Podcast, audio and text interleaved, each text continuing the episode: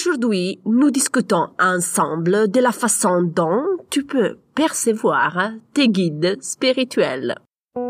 Bienvenue au podcast Intuition et Spiritualité.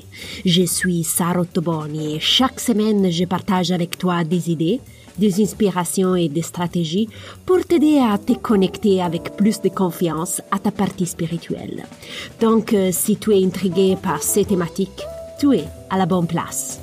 Es-tu prêt à commencer le voyage à la découverte de ton intuition et ta spiritualité? Commençons! Bonjour exploratrice spirituelle, j'espère que tu as passé une bonne semaine. Aujourd'hui, nous parlons de la façon dont tu peux apercevoir et ressentir tes guides. Lors de mes rencontres de groupe, de nombreuses personnes me demandent de décrire en détail des guides spirituels afin qu'ils puissent les reconnaître qu'elles seront toutes seules. Si tu te poses aussi la même question, malheureusement, tu peux pas trouver une réponse précise et détaillée dans cet épisode. Si tu cherches la description d'une photo, par exemple, de classe, où je vais te décrire tous les élèves de la cinquième année, avec leurs vêtements, avec leurs caractéristiques et personnalités, tu vas pas trouver cette information ici, aujourd'hui. Est-ce que tu sais pourquoi?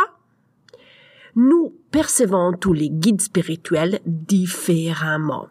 Marco peut percevoir les guides dans une certaine façon, Elisabeth dans une autre. Mais toi, tu peux les recevoir encore dans une autre manière, et moi aussi, je peux les percevoir dans une autre manière.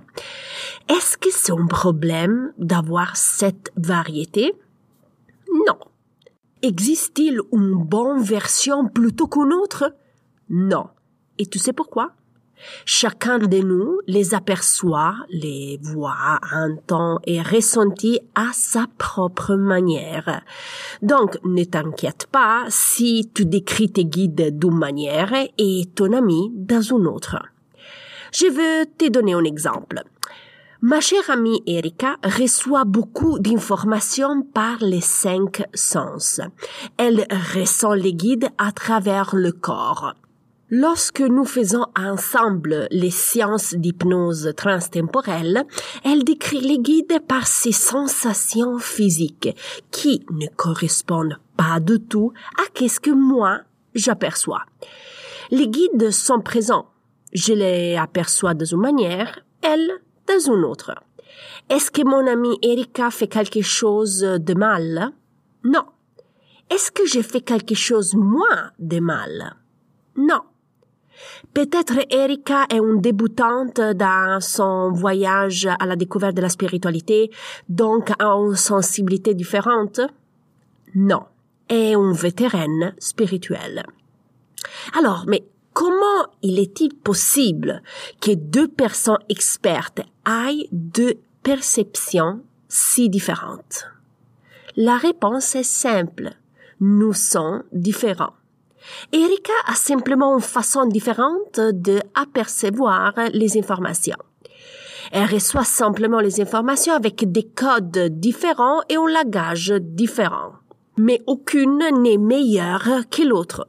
Nous sommes tous les deux performantes. Nous percevons simplement les guides et les informations différemment. Alors, rappelle-toi de ces conseils. Si tu lis, tu écoutes euh, ou tu vois des vidéos qui décrivent comment tu devrais voir euh, les guides spirituels. Rappelle-toi que les gens partagent avec toi leur façon de percevoir les guides. Mais cela ne veut pas dire que c'est la seule façon de les voir ou les entendre. Je répète, il n'y a pas seulement façon de les apercevoir. Rappelle-toi donc que c'est une façon pour le percevoir. Si ton chemin spirituel est différent, ne le remets pas en doute, ok?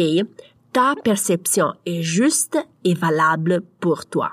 Mais sais-tu qu'est-ce qu'il peut aussi arriver? Il est possible que tu n'aperçois pas du tout tes guides. Et oui, ça peut arriver. Il est possible que tu ne puisses pas les décrire. Euh, tu peux être aussi dans l'obscurité totale et c'est normal, ok? Cela arrive surtout si tu es au début de ton voyage à la découverte de la spiritualité. Il peut arriver que tu sois pour le moment incapable de les apercevoir. Ces situations est un problème? Non. Est-ce qu'est un obstacle? Non. En ce moment, l'important, ce n'est pas si tu les aperçois et comment tu les aperçois. Maintenant, l'important est de recevoir les messages envoyés par eux. L'important est le dialogue entre toi et les guides. Avant de quitter, je voudrais souligner un aspect important.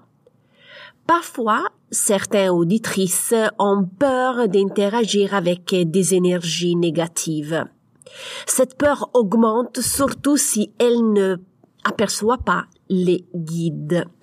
Comment surmonter cette peur? Si tu t'aimais le cadre d'autorisation, tu réduis au 2% la chance de rencontrer des énergies avec une basse vibration. Alors, utilise cet outil. Si tu veux approfondir cet argument, je t'invite à écouter l'épisode numéro 39.